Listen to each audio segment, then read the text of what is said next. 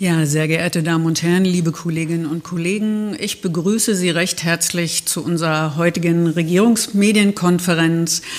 Äh, das Kabinett hat sich wieder mit vielen wunderbaren Themen befasst und ich begrüße recht herzlich den Bildungsminister Helmut Heuter hier, der zum Bund-Länder-Programm Startchancen informieren wird und auch ein bisschen äh, darauf Bezug nehmen, dass, äh, dass Thüringen ja ein wunderbares Ereignis mit den Special Olympics in Oberhof gerade hinter sich hat. Bitte schön, Herr Minister. Äh, Dankeschön, einen wunderschönen guten Tag. Ja, gestatten Sie mir einen kleinen Rückblick in die vergangene Woche. Äh, die nationalen Winterspiele des Special Olympics sind erfolgreich über die Bühne gegangen. Warum erwähne ich das heute nochmal? Nicht nur, weil ich Sportminister bin und bei vielen Veranstaltungen selbst dabei war, sondern ich auch viele Schülerinnen und Schüler getroffen habe, weil im Zusammenhang mit diesen Special Olympics Winterspielen wir auch Schulprojekte realisiert haben und Schülerinnen und Schüler sowohl in Oberhof, aber auch hier in Erfurt in der Eishalle dabei waren und erleben konnten, wie ja, Menschen mit geistiger Behinderung und Mehrfachbehinderung aktiv Sport treiben, wie sie unterstützt werden. Wir aber neben diesem Signal für eine inklusive Gesellschaft auch ein klares Signal für eine multikulturelle Gesellschaft der stattgefunden hat, von diesen Spielen ausgegangen ist. Und ähm, Thüringen hat sich wirklich als weltoffenes Land präsentiert, als ein inklusives Land und war ein guter Gastgeber für diese nationalen Winterspiele. Das ist mir von vielen Seiten bestätigt worden und dafür möchte ich mich herzlich bedanken bei Special Olympic Deutschland und auch Special Olympic Thüringen. Insgesamt äh, haben wir das auf der Habenseite und ja, diese Winterspiele haben sich in die vielfältigen wintersportlichen Aktivitäten, die in Thüringen derzeit stattfinden, eingeordnet. Jetzt zum Thema des heutigen Tages und des heutigen Treffens, das Staatschancenprogramm. Das Staatschancenprogramm ist eine ja, langwierige Angelegenheit gewesen, bevor es am Freitag dann durch die Kultusministerkonferenz verabschiedet werden konnte. Es geht ähm, aus von dem Koalitionsvertrag der Ampel. Die Bundesbildungsministerin Frau Stadt-Watzinger hat dieses Programm initiiert und mit den Ländern gemeinsam dann verhandelt. Wir haben innerhalb der KMK eine Verhandlungsgruppe gebildet, die dann die Verhandlungen für uns geführt hat. Wir haben mehrfach in der Kultusministerkonferenz darüber gesprochen und am Freitag in einer Videokonferenz dann einstimmig, also alle 16 Länder, haben diesem Staatschancenprogramm zugestimmt. Und äh, um die Bund-Länder-Vereinbarung unterzeichnen zu können, müssen diese, muss dieses Programm, diese Bund-Länder-Vereinbarung durch die Kabinette, in manchen Ländern auch durch die Parlamente. Bei uns hat ähm, ja, die Kabinettssitzung heute stattgefunden und ich habe ja, die Genehmigung, die Prokura erhalten, die Bund-Länder-Vereinbarung unterschreiben zu können. Ich werde den Bildungsausschuss äh, des Landtages darüber informieren. Das ist das Prozedere. Und dann kann ich entsprechend unterschreiben. Also, wir haben dieses Staatschancenprogramm auf den Weg gebracht. Es geht um eine gezielte sozial orientierte Bildungsförderung. Sie wissen, dass wir PISA, IGLO-Studien und andere Bildungsstudien haben, die überall, nicht nur in Deutschland, ähm, die nachweisen, dass die Kompetenzen der Schülerinnen und Schüler gerade im Grundschulbereich äh, gesunken sind, insbesondere was Lesen und Mathematik betrifft. Und deswegen ging es darum, mit diesem Programm einen Beitrag zu leisten, um diese Kompetenzen der Schülerinnen und Schüler zu entwickeln. Dieses Programm ist was Neues. Dieses Programm ist auch einmalig. Sowas hat es in der Bundesrepublik Deutschland bisher nicht gegeben. Einmalig deswegen, weil das Programm auf zehn Jahre angelegt ist zehn Jahre, ähm, ja, wenn Sie sich erinnern, gab es das im Bildungsbereich nicht.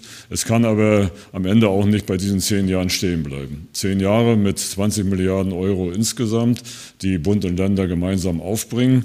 Was das für Thüringen heißt, sage ich gleich. Wir haben in dem Zusammenhang auch zur Kenntnis genommen, dass es um 4000 Schulen in Deutschland geht. Was Thüringen betrifft, sind das 90 bis 100 Schulen. Wie wir auf diese Schulen kommen bzw. gekommen sind, werde ich Ihnen ebenfalls gleich berichten. Wir haben also zehn Jahre vor uns, zehn Jahre für rund 100 Schulen in Thüringen. Das bedeutet, dass wir nach Thüringen 230 Millionen Euro zum Einsatz bringen werden. Das ist äh, pro Jahr sind das dann äh, 23 Millionen, äh, die wir hier ganz konkret an Bundesmitteln äh, einsetzen und diese werden eins zu eins durch das Land kofinanziert. Bildung ist billig nicht zu haben. Das ist mein Grundsatz und das äh, zeigt auch dieses Programm, welches eben diesen äh, Millionenumfang für Thüringen beinhaltet. Da habe ich schon gehört, dass die einen sagen, ach, das ist nicht so viel Geld. Die anderen sagen, das ist viel Geld. Es ist auch nicht unwichtig, ob es jetzt viel oder wenig ist. Wichtig ist, dass wir für zehn Jahre äh, jeweils 23 Millionen Bundesgeld und nochmal 23 Millionen Landesgeld für Schulentwicklung einsetzen können, um Schülerinnen und Schüler entsprechend zu unterstützen. Wir haben uns als Thüringen, als Freistaat in die Diskussion auf Bundesebene eingebracht. Wir haben aber auch die Möglichkeit, unsere Handschrift äh, dort abzubilden und mit der Umsetzung dieses Stadtchancenprogramms die Thüringer Bedingungen und die Thüringer Herausforderungen im Einzelnen auch darzustellen, abzubilden und somit dieses Programm auch den Kindern äh, und Jugendlichen an den betreffenden Schulen zugutekommen zu lassen. Hier wird nochmal deutlich, dass Bund und Länder in Bildungsfragen eng zusammenarbeiten. Sie kennen meine Position, dass ich der Überzeugung bin, das Kooperationsverbot, also das Verbot der Zusammenarbeit zwischen Bund und Ländern im Bildungsbereich muss fallen. Äh, dieses Stadtchancenprogramm zeigt erneut nach dem Digitalpakt, dass das ein richtiger Weg ist. Und deswegen kann das für mich nur der Einstieg für eine nachhaltige Zusammenarbeit zwischen Bund und Ländern in Bildungsfragen sein. Ich erwarte und wünsche mir, dass der Bund sich dauerhaft in Bildungsfragen engagiert, auch insbesondere finanziell, weil am Ende ist jede, jeder Euro, der in Köpfe, in äh, Köpfe von Schülerinnen und Schülern investiert wird, ein guter Euro, egal ob es jetzt Bundes- oder Landesgeld ist. Wichtig ist, dass wir gemeinschaftlich das umsetzen. Warum? weil es geht um volkswirtschaftliche Effekte, es geht um die Entwicklung der Kinder und Jugendlichen, es geht aber auch darum, Impulse für unser Schulsystem zu gewinnen, weil äh, diese rund 100 Schulen, die in Thüringen sich daran beteiligen, sollen dann in Clustern zusammengefasst werden. Immer so circa fünf Schulen werden in einem Cluster zusammengefasst. Aber die Erfahrungen, die diese Schulen sammeln, sollen dann ausstrahlen auch auf die anderen Schulen. Denn wir haben von den rund 900 Schulen ähm, ja etwas mehr als 10 Prozent in dem Programm. Und die anderen Schulen werden natürlich berechtigt fragen, was mit uns? Und wir wollen also die Erkenntnisse, die Erfahrungen, die wir mit diesem Programm sammeln, natürlich ausdehnen und ausweiten und verbreiten, auch auf die anderen Schulen. Und natürlich soll das dann auch Auswirkungen haben auf die Bildungspolitik in Thüringen. Deswegen ist es auch wichtig, dass dieses Programm im Einzelnen begleitet wird. Wichtig ist deswegen Netzwerk und Clusterbildung, dass die Schulen A nicht alleine gelassen werden, also nicht alleine gelassen werden bei diesem Programm äh, von uns als Ministerium, aber auch nicht alleine bleiben, sondern sie sich mit Partnerinnen und Partnern, mit Nachbarschulen dann entsprechend zusammenschließen. Dazu habe ich bereits gestern am Montag mich mit äh, ausgewählten Schulleitungen zusammengesetzt. Das waren Leitungen, Leiterinnen und Leiter von Grundschulen und von berufsbildenden Schulen. Und wir haben darüber gesprochen, wie dieses Programm im Einzelnen umgesetzt werden kann, wie das mit dem Staat ist und äh, welche Anforderungen an die äh, Schulen als solche stehen. Wichtig ist zu unterstreichen, das Stadtchancenprogramm ist kein Programm zur Bekämpfung des Lehrermangels, sondern es ist ein Programm, welches auf Schülerinnen und Schüler abzielt, deren Kompetenzen entsprechend entwickelt werden sollen. Das nicht innerhalb von drei Tagen oder von wenigen Wochen, sondern über einen längeren Zeitraum. Deswegen ist das Programm ja entsprechend auch auf die zehn Jahre ganz konkret angelegt. Wichtig ist auch, dass wir nicht nur mit den Schulen zusammenarbeiten, die sich übrigens, die Kolleginnen und Kollegen sich gestern bedankt haben, dass sie frühzeitig einbezogen wurden. Ein Kollege, Schulleiter, sagte gestern, es gab es ja noch nie, dass wir vor Beginn eines Programmes überhaupt gefragt werden. Also wir haben auch hier einen neuen, einen neuen äh, Schritt, äh, sind auch hier einen neuen Schritt gegangen. Und auf der anderen Seite äh, brauchen wir natürlich die Schulträger. Ich habe bereits am 18. Januar die Schulträger zu einer Beratung eingeladen. Wir haben gemeinsam mit den Schulträgern beraten, äh, die Schulträger der kommunalen Seite, weil sie mit im Boot sind. Es geht nur in der Gemeinsamkeit, Schulträger, Land und natürlich die Schulleitung. Startchancen. Das ist ein kombiniertes, ähm, ja, ein, Substan ein kombiniertes Substantiv, ähm, sprich also Start und Chancen. Die Frage ist, Worauf liegt denn die Betonung? Auf Staat oder auf Chancen? Also man hat äh, bewusst auf Bundesebene dieses Doppelwort gewählt, Staat Chancen. Die einen gehen davon aus, dass der Staat für eine erfolgreiche Bildungsbiografie im Grundschulbereich beginnt. Das ist ja auch so, der gelingende Staat, deswegen Staat äh, und damit die Bildungsgerechtigkeit, Chancengleichheit sich abbildet. Ich bin der Überzeugung, es geht um Bildungsgerechtigkeit und Chancengleichheit über die gesamte Schullaufbahn. Deswegen ist es müßig darüber zu streiten, geht es jetzt um Staat oder um Chancen. Es geht um beides. Es geht um den Staat, es geht um die Chancen. Und je früher wir damit beginnen, Schülerinnen und Schüler zu befähigen, erfolgreich ihre Schullaufbahn zu absolvieren, umso besser. Deswegen äh, ist in diesem Programm vereinbart worden, dass 60 Prozent der Schulen Grundschulen sein müssen. Also von unseren rund 100 Schulen sind 60 Grundschulen dabei, beziehungsweise Schulen mit Primarstufe, das kann also Gemeinschaftsschule oder Gesamtschule sein, die eben auch einen Grundschulteil haben. Äh, die werden also damit entsprechend äh, eingerechnet. Wichtig ist, dass äh, mit der Bildungsbiografie von Anfang an dann auch die Kompetenzen entwickelt werden. Also hier geht es um die Fächer Deutsch und Mathematik, auf die besonderer Wert gelegt werden soll.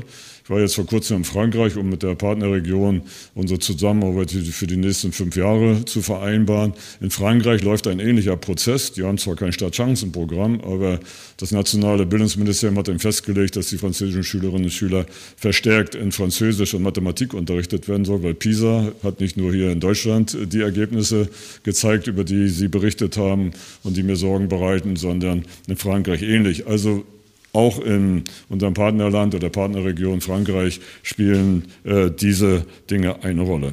Wichtig ist, äh, dass wir mit der Erhöhung der Leistungsfähigkeit des Bildungssystems ja eine gesamtstaatliche Bedeutung nochmal unterstreichen. Und äh, am Ende ist das gut angelegtes Geld. Es ist eine Investition in die Zukunft, es ist eine Investition in die Köpfe äh, und hat damit auch etwas damit zu tun, die Leistungsfähigkeit des Bildungssystems in Deutschland nachhaltig zu verbessern, auch in Thüringen zu verbessern, Bildungs- und Chancengleichheit konkret zu erhöhen.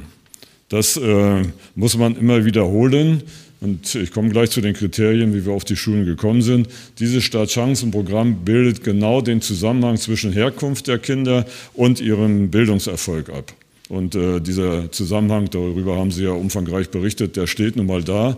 Und dieses äh, Programm soll insbesondere die Schülerinnen und Schüler in den Blick nehmen, die aus äh, ganz konkreten äh, ja, sozialen und familiären Zusammenhängen kommen. Und das ist nun mal Kern von linker Bildungspolitik und auch von rot-rot-grüner Bildungspolitik hier in Thüringen. Dieser Zusammenhang äh, bildet sich in ganz Deutschland ab und ich denke, hier muss man äh, ganz konkret ansetzen. Es geht am Ende auch um die Sicherung von Fachkräften in der Zukunft und die Wettbewerbsfähigkeit Deutschlands und der Wirtschaft in unserem Land. Und deswegen äh, wird dieses Programm entsprechend so ausgerichtet. Wir haben, sagte ich bereits, 4000 allgemeinbildende Schulen und äh, berufliche, berufsbildende Schulen äh, in dieses Programm aufgenommen. Da geht es um sozioökonomisch benachteiligte Schülerinnen und Schüler. Ähm, ja, und ähm, wichtig ist mir zu unterstreichen, dass wir neben der Clusterbildung und der Unterstützung der Schulen auch eine wissenschaftliche Begleitung bekommen werden. Die wissenschaftliche Begleitung finanziert der Bund alleine. Äh, es ist also kein Geld, was wir einsetzen müssen. Es geht aber darum, genau diese Erfahrung äh, zu analysieren und Schlussfolgerungen für die zukünftige Bildungspolitik zu ziehen. Und die wissenschaftliche Begleitung erfolgt eben bundesweit. Und deswegen haben wir auch die Chance, also alle Länder, auch Thüringen, die Chance, die Erfahrungen anderer Länder neben den Erzählungen, die wir uns natürlich gegenseitig liefern, auch wissenschaftsbasiert dann zu bekommen.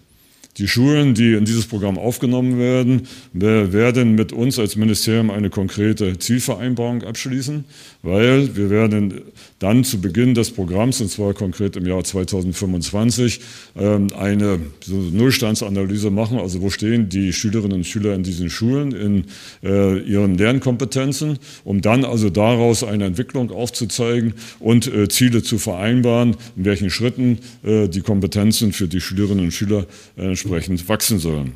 Und äh, deswegen ist es wichtig, äh, auch mit der äh, wissenschaftlichen Begleitung, dass äh, der Anteil von Schülerinnen und Schülern ohne Abschluss signifikant sinken soll. Das ist also eins der großen Ziele, dass äh, mehr Schülerinnen und Schüler erfolgreich die Schule absolvieren. Chancen, ja, ergibt sich aus dem Programm selbst und äh, ich denke mal, dass die Chancen äh, für Schülerinnen und Schüler damit ganz konkret erhöht werden. Bevor ich zu den Schulen komme, noch mal kurz was zu der Finanzierung. Ich sagte ja, dass insgesamt ähm, in Thüringen wir pro Jahr 23 Millionen Euro Bundesmittel bekommen, die wir nochmal mit 23 Millionen äh, des äh, Landes kofinanzieren. Wer jetzt in den Haushalt 2024 schauen wird, wird man diese Zahlen nicht finden. Das hat aber etwas mit dem Start des Programms zu tun. Ich will das gleich erläutern. Und wir werden dann ab nächsten Jahr genau diese einzelnen Säulen des Programms äh, auch entsprechend abbilden. Das Programm hat drei Säulen. Finden Sie in dem Handout, welches Ihnen übergeben wurde. Äh, die erste Säule sind äh, Investitionen in die Lernumgebung. Das sind also nicht die Investitionen, die der Schulträger vornehmen muss, um Reparaturen, Modernisierungen durchzuführen, sondern es geht um die Verbesserung der Lernumgebung.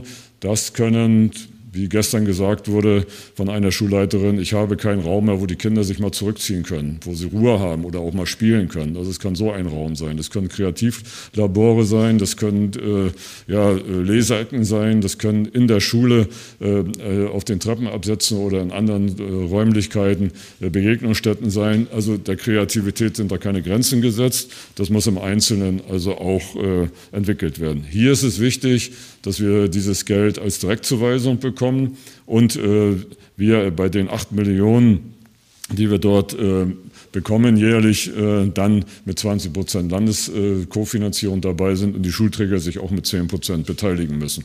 Das haben wir mit, den, äh, mit der kommunalen Seite beredet und werden das auch weiter mit Ihnen besprechen. Das ist also die erste Säule.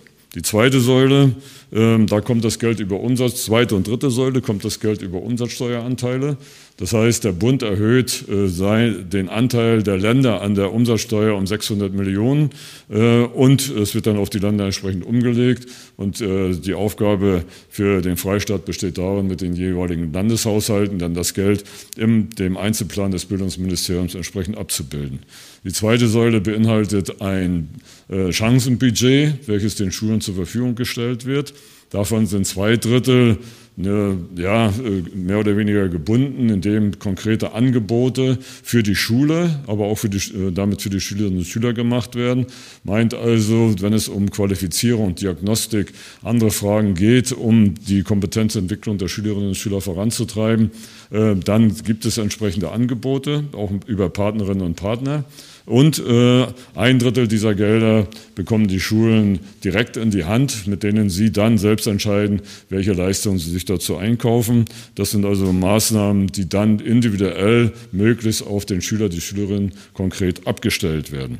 Und die dritte, das sind hier dann äh, 7,6 Millionen rund. Die konkrete Zahl in beiden Säulen, Säule 2 und 3, finden Sie dann auch im Handout. Und die dritte Säule ähm, sind ähm, ja, multiprofessionelle Teams. Die Schulen brauchen Unterstützung. Wie gesagt, nicht zusätzliche Lehrerinnen und Lehrer über dieses Programm, das ist ein anderes Thema. Aber wir wollen in erster Linie pädagogische Assistenzen zum Einsatz bringen. Da haben wir schon gute Erfahrungen mit gemacht, um also diese Schulen ähm, ja, zu unterstützen und die Lehrerinnen und Lehrer in den Klassen so zu unterstützen, dass sie erfolgreich den Unterricht durchführen können.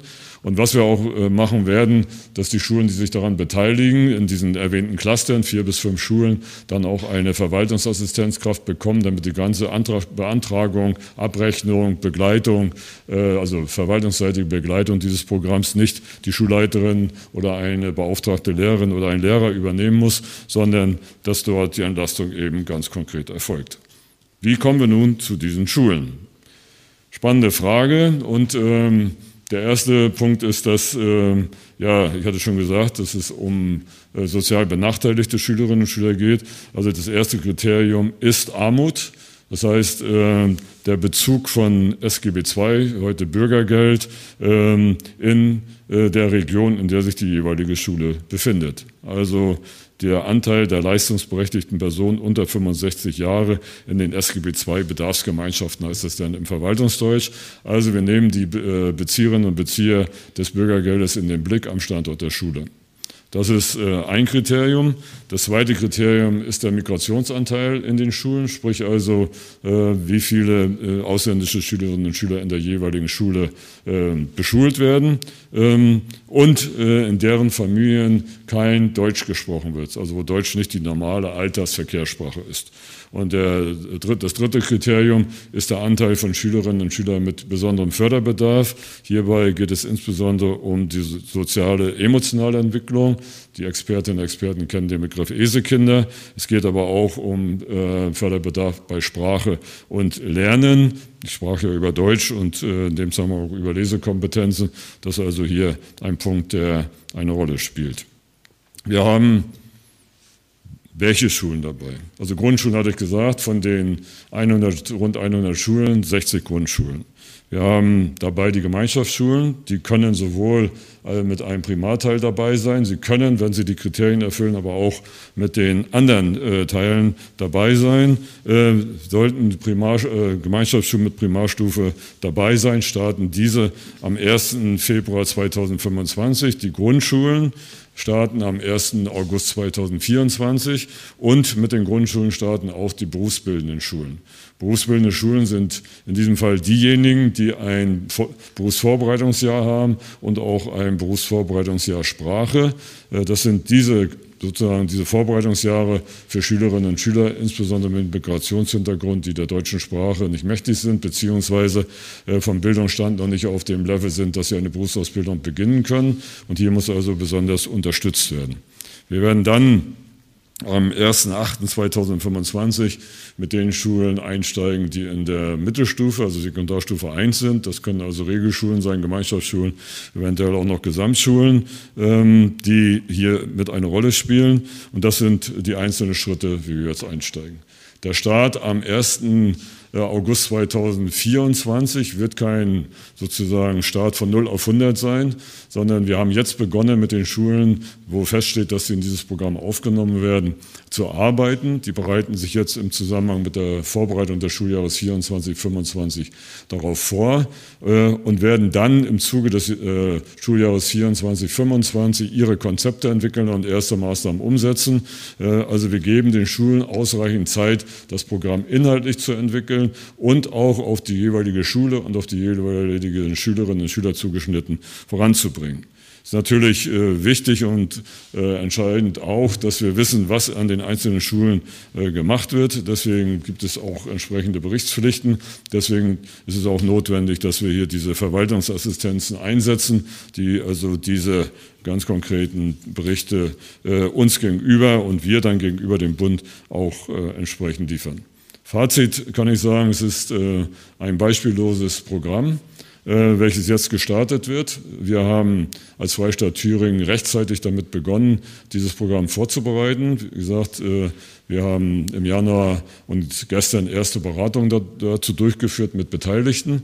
Wir werden jetzt auch, und das finden Sie auch in dem Handout, weitere Beratungen durchführen, um dann auch den Start erfolgreich zu meistern. Wichtig ist aber, dass dieses Programm, und das ist mein Appell an den Bund, nicht das alleinige sein kann, sondern wir mussten dieses Programm auch erweitern, äh, um also an allen schon möglichst diese Gedanken von gleichen Startbedingungen und guten Chancenmöglichkeiten äh, zu entwickeln. Und das wird eine Diskussion sein, die also auch perspektivisch mit dem Bund zu führen sein wird. Wir sind uns auch in der Kultusministerkonferenz weitestgehend einig. Und das hängt damit zusammen, dass ja optimistisch gesagt wird, der Digital Digitalpakt 2.0 kommt, äh, aber am Ende fehlt noch die konkrete Verabredung zwischen Bund und Ländern. Äh, der Digitalpakt 1.0 läuft ja Ende 2024 aus und wir brauchen dringend den Anschluss äh, für ab 2025. Das sind weitere Herausforderungen und Aufgabenstellungen, die wir uns als Landesministerinnen und Landesminister, die für diesen Bereich zuständig sind, gegeben haben. Ich danke Ihnen für die Aufmerksamkeit. Recht vielen Dank, Herr Minister. Sie haben jetzt die Möglichkeit, Fragen zu stellen. Bitte schön. Frau Weber. Ähm, ähm, folgende Frage. Wie viele gehen denn aktuell ohne Abschluss? Die Zahlen habe ich jetzt nicht parat. Haben Sie sie? Wir haben aktuell 10 Prozent der Schülerinnen und Schüler, die ohne Abschluss die Schule verlassen. Und haben Sie ähm, also schon ein Ziel? Nein, da sind wir jetzt noch nicht. Ähm, wir sind, äh, wie gesagt, wir haben die Schulen jetzt ausgewählt mit 54 äh, Schulen, Leitungen logischerweise, haben wir gestern zusammengesessen. Äh, die Kolleginnen und Kollegen verändern sich das jetzt. Das ist natürlich für sie auch was Neues und sie müssen jetzt konzeptionell überlegen, wie sie das umsetzen. Ähm, und die Zielvereinbarung, die wir dann abschließen wollen, ähm, müssen wir ganz konkret mit ihnen aushandeln. Aber wichtig ist, dass wir erstens die Kompetenz entwickeln, und zweitens eben auch den Anteil derer, die die Schule erfolgreich äh, absolvieren, dann auch erhöhen. Aber Zahlen vorzugeben, das wäre heute zu früh. Diese 10 Prozent sind äh, wie viele Schüler? Wie bitte? Die 10 Prozent sind wie viele Schüler? Das müssen wir Ihnen mal nachreichen. Das äh, würde ich jetzt keine Zahl sagen. Also es gibt Statistiken, die wir haben, aber das können wir Ihnen nachreichen, das ist kein Thema. Dann bitte schön, Herr Henschel. Mhm. Herr Holter, noch eine Verständnisfrage, weil das ja ein Programm ist, ähm, was auch komplementär vom Land mitfinanziert werden muss. Ähm, ich weiß nicht, ob ich das eben noch richtig verstanden habe. Bei der ersten Säule, das sind aber auch Investitionen vorgesehen, wo die Schulträger auch noch, also die, also mit anderen Worten, äh, wenn das jetzt 230 Millionen über die zehn Jahre sind, äh, muss das Land nicht 230 Millionen zuschießen, sondern ein Teil muss davon auch von den Schulträgern kommen. Ja, ja danke, Herr Henschel. Das ist, äh, also wir haben diese drei Säulen. Die drei, die drei Säulen haben unterschiedliche Finanzierungsquellen und auch äh, unterschiedliche sozusagen Abwicklung, also was die Finanzierung betrifft. Die erste Säule mit, nenne ich jetzt mal kurz Investitionen, wie gesagt, in Lernum Verbesserung der Lernumgebung ähm, muss es, sind die Länder mit 20 Prozent dabei und die Schulträger mit 10 Prozent. So. Daran wird schon deutlich, äh, dass wir äh, dass die Schulträger, also bisher haben wir keine, keine, kein, kein Protest, hätte ich bald gesagt. Also wir, wir haben in den Beratungen ja, Wohlwollen gespürt, dass die Schulträger das entsprechend äh, mitfinanzieren können. Die müssen das natürlich nach, aus meiner Sicht auch in ihren Haushalten abbilden. Deswegen ist es auch gut, dass das Programm entsprechend lange äh, angelegt ist und äh, über zehn Jahre, wer will dann heute sagen, was in acht Jahren konkret an Bedarf an der Schule investiert werden muss, äh, für dieses Programm. So, und deswegen äh, haben auch die Schulträger äh, ein Interesse, dass sie genau ja, sich an diesem Programm beteiligen und wir sind in einem guten Dialog. Also Dialog in diesem Programm, kennen Sie ja mein Prinzip, Dialog ist sowieso wichtig und in diesem Programm ist es noch wichtiger, alle ganz konkret mitzunehmen. Bei der zweiten äh, bei der zweiten und dritten Säule bekommen wir die erwähnten Umsatzsteuerpunkte mehr. Äh, das heißt, das Geld fließt in den allgemein in den Landeshaushalt ein und es muss dann mit den jeweiligen Haushaltsverhandlungen abgedeckt werden. Also äh, in dem Einzelplan des Bildungsministeriums dann dargestellt werden. Ähm, der Bund äh, oder in den Verhandlungen mit dem Bund haben wir Länder erreicht, dass wir nicht ab dem ersten Jahr die 50 Prozent nachweisen müssen. Also die, ne? sondern wir müssen über die zehn Jahre nachweisen, dass wir mit 50 Prozent dabei sind. Welche Möglichkeit wir neben frischem Geld noch haben, ist, dass laufende Programme die wir einsetzen an diesen Schulen, auch gegengerechnet werden können. Aber wir müssen frisches Geld in jedem Fall äh, dazu packen. Also ist beides möglich. Da sind wir jetzt genau dabei, äh, auch auszuhandeln sozusagen äh, und zu bestimmen, was an Programmen ist dann anrechenbar und zweitens, äh, was an frischem Geld notwendig ist. Ähm, es wird auf Bundesebene einen Lenkungsausschuss geben. Das sind die Staatssekretärinnen und Staatssekretäre. Dieser Lenkungsausschuss wird diesen ganzen Prozess äh, begleiten. Wir müssen auch unsere Liste der Schulen diesem Ausschuss vorstellen. Äh, einreichen zumindest, ja, äh, einreichen mit den Kriterien, die wir äh, dort angelegt haben. Und diese Liste der Schulen muss äh, dort bestätigt werden. Und äh, deswegen werden wir Ende Mai, ähm, äh, nach jetziger Planung am 27. Mai, dann auch eine große Auftaktveranstaltung machen ähm, und die Liste der Schulen abschließend veröffentlichen. Vielen Dank. Dann sehe ich Herrn Haag. Bitte schön. Herr Holter, hallo. Ich habe auch noch mal äh, zwei Fragen. Die eine greift noch mal das, was der Kollege gefragt hat, gerade auf. Äh, die 230 Millionen über zehn Jahre, sind das dann 230 Millionen Landesgeld plus 230 Millionen Bundesgeld und fertig?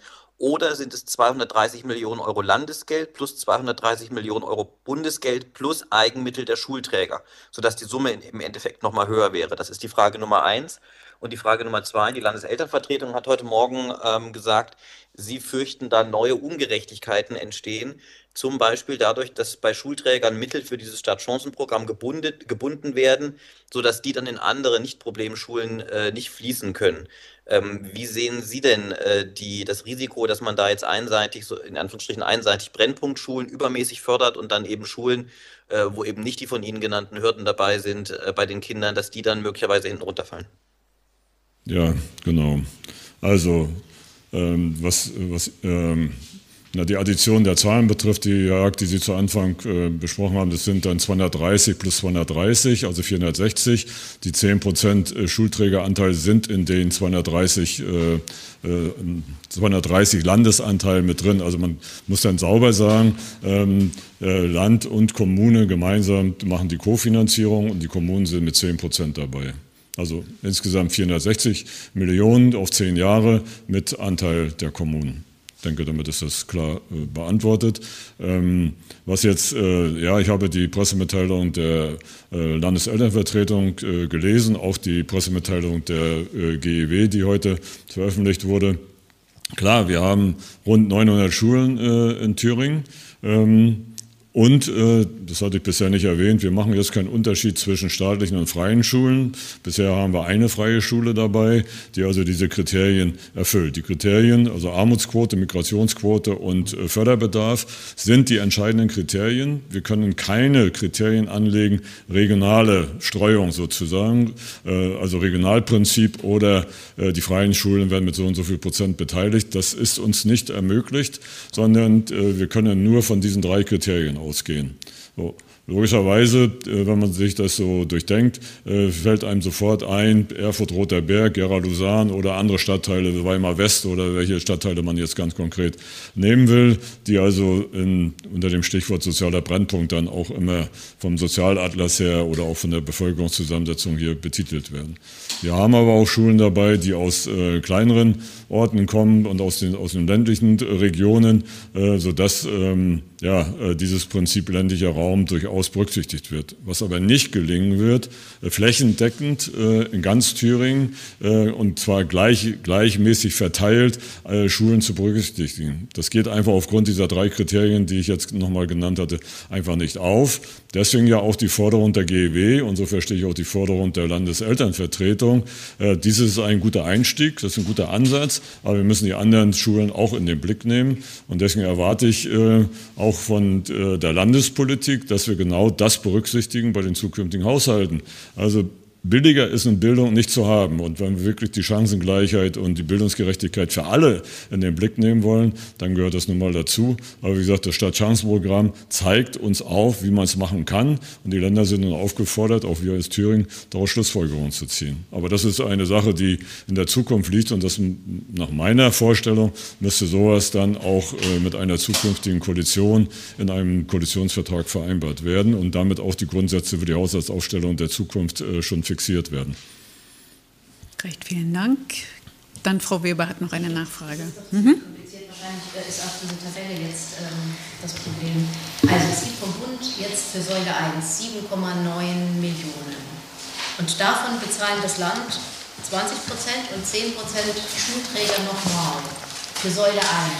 Für Säule 2 und Säule 3 schießt das Land genau dieselbe Summe zu, also 7,5 und 7,5. Ich habe einen Fachmann dabei, Dr. komm mal vor hier. Also äh, jetzt tritt äh, an das andere Mikro Dr. Andres Friedrichsmeier. Ähm, Herr Friedrichsmeier ist bei uns im Ministerium erstens Grundsatzreferent bei mir im Leitungsstab, aber zweitens äh, äh, koordiniert er äh, dieses Programm im Ministerium, ist auch Ansprechpartner äh, für die Schulen bei uns im Ministerium. Erklär uns bitte mal die Finanzierung. Ja, also Säule 1, 7,9 Millionen volles Jahr vom Bund, 20 Prozent da drauf vom Land, 10 Prozent Schulträger, wobei das Land äh, auch bei finanzschwachen Schulträgern ne, da auch eine Lösung finden soll. Das steht also in Vereinbarungspapieren.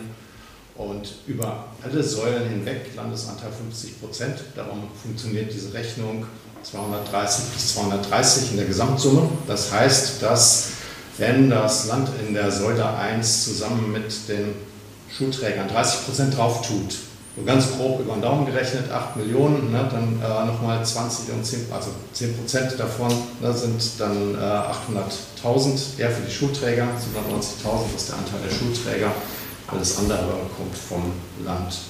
Das heißt, das Land muss in den Säulen 2 und 3 höheren Eigenanteil genau. liegen insgesamt und muss davon einen bestimmten Teil in fünf Jahren nachweisen, damit der Bund das Gesamtprogramm fortsetzt. Dadurch stellt dann der Bund sicher, dass die Länder ihrer Pflicht auch nachkommen.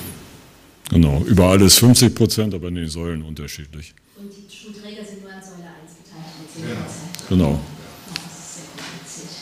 Ja, das, äh, das war wirklich, ähm, war auch äh, die Verhandlung zwischen den Ländern und dem Bund war auch an der Stelle, nicht nur an der Stelle, auch kompliziert, ähm, weil dann wieder die Gesamtrechnung, was Frau Weber, was Sie jetzt nachgefragt haben, logischerweise auch bei uns Fragen aufgeworfen hat. Es war auch die Frage, wie wird das Geld verteilt, nach Königsteiner Schlüssel oder nach Anzahl der Schülerinnen und Schüler. Also das sind alles Kriterien gewesen, die lange, lange diskutiert wurden. Am Ende ist man dann auf diese Verteilung gekommen.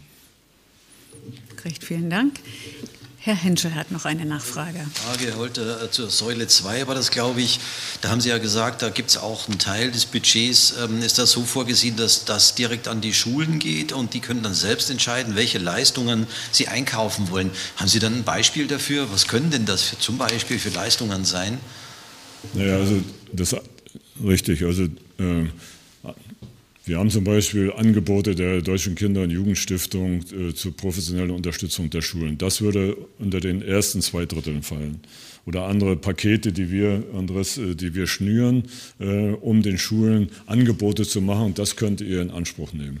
Wir können auch solche Dinge machen, äh, dass man sagt, okay, in, Hamburg gibt es, äh, ich weiß nicht, ob Sie den Begriff Leseband schon mal gehört haben, ist ja auch nicht so entscheidend. Es gibt Erfahrungen in anderen Ländern, wie ich die Lesekompetenz der Kinder äh, verbessern kann. Dass man dann sagt, okay, jetzt kann man eine Gruppe von Grundschullehrerinnen und Grundschullehrern nach Hamburg fahren oder auch in ein anderes Land, um Erfahrungen zu sammeln, dann kann ich diese Reise, also die Fahrtkosten, die Reisekosten entsprechend finanzieren, weil das sind ja alles finanzielle Aufwendungen. Oder ich kann mir natürlich auch, wenn es um Diagnostik geht oder um das Fitmachen und äh, Weiterbildung der Lehrerinnen und Lehrer, auch Coaches äh, beziehungsweise äh, ähm, ja, Professoren, also Wissenschaftler und Wissenschaftler äh, einkaufen, die dann also zur Weiterbildung beitragen. So, wir wollen das ist also sozusagen zentral dann auch abzurechnen.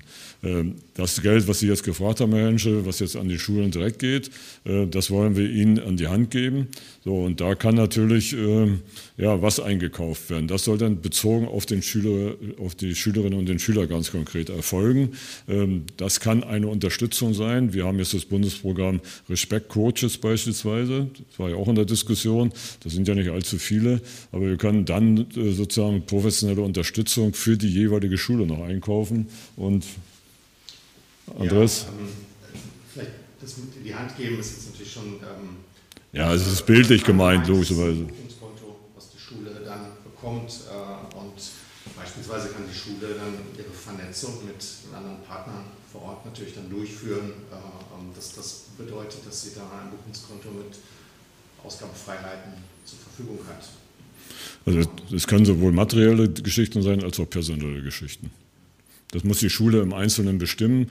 Äh, das wollen wir der Schule auch nicht vorgeben, weil es geht immer darum, den Förderbedarf für die jeweiligen Schülerinnen und Schüler zu bestimmen. Und das weiß die Schule ja am besten, was brauchen die Kinder dort oder die Jugendlichen.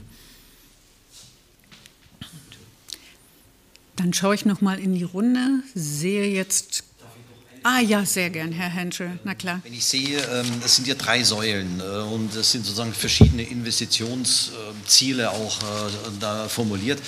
Ähm, wenn man ähm, so immer auch äh, die Lehrer und den Thüringer Lehrerverband hört, die sagen immer Personal und so weiter ist ganz wichtig.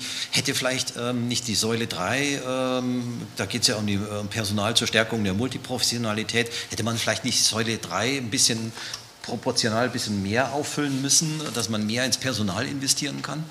Ja, das ist, das ist genau äh, der Punkt, äh, wo der, wo der Bund, also die Bundesregierung äh, sagt, also in Personal, Lehrerpersonal dürfen wir nicht finanzieren. Das ist nun mal das föderale Prinzip. Deswegen taucht das hier nicht auf, sondern wenn es jetzt um Multiprofessionalität geht, geht es um die Berufe, die nicht zu der Lehrerschaft gehören.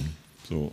Das kann, äh, kann bei uns die pädagogischen Assistenzen sein. Äh, es können vielleicht in anderen Ländern nochmal Respektcoaches sein, also äh, auch andere Unterstützungsmöglichkeiten. Das muss dann im Einzelnen entschieden werden. Wir haben uns aber, weil wir gute Erfahrungen mit den pädagogischen Assistenzen gemacht haben, haben gesagt, das ist genau das, was wir jetzt anbieten wollen. Das heißt nicht, dass das das letzte Wort ist, nur pädagogische Assistenzen. Wenn es da andere Ideen gibt, ich glaube, das ist auch Andres ein lernendes Programm, ne? also über die zehn Jahre, dass man da also das noch ein Stück erweitern kann. Aber äh, aufgrund der Zuständigkeiten ist auch in dieser äh, Bund-Länder-Vereinbarung klar abgegrenzt, was geht und was nicht geht. So. Der andere Punkt, den Sie jetzt so indirekt angesprochen haben, dass wir so viele Lehrerinnen und Lehrer einstellen, wie es nur geht, äh, der ist davon unberührt. Also alles, was mit Lehrergewinnungskampagne, Einstellungsprozessen läuft, äh, das muss natürlich weitergehen. Äh, das war auch das, was die Schulleiter gestern ähm, ja, zu sagen rückgegeben haben. Hört sich alles gut an, aber ich muss erstmal den Unterricht absichern. Das ist ja auch eine normale Reaktion von einer Schulleiterin oder von einem Schulleiter. Und deswegen glaube ich, läuft das sozusagen parallel, aber für diese Schulen dann am Ende auch wieder verzahnt. Gut, recht vielen Dank. Dann sind wir aber jetzt am Ende unserer Regierungsmedienkonferenz. Vielen Dank, Herr Minister. Genau, nicht nur am Ende der Regierungsmedienkonferenz. Genau, ja. so ist das. Ich wünsche Ihnen einen erfolgreichen Tag. Tschüss. Dankeschön.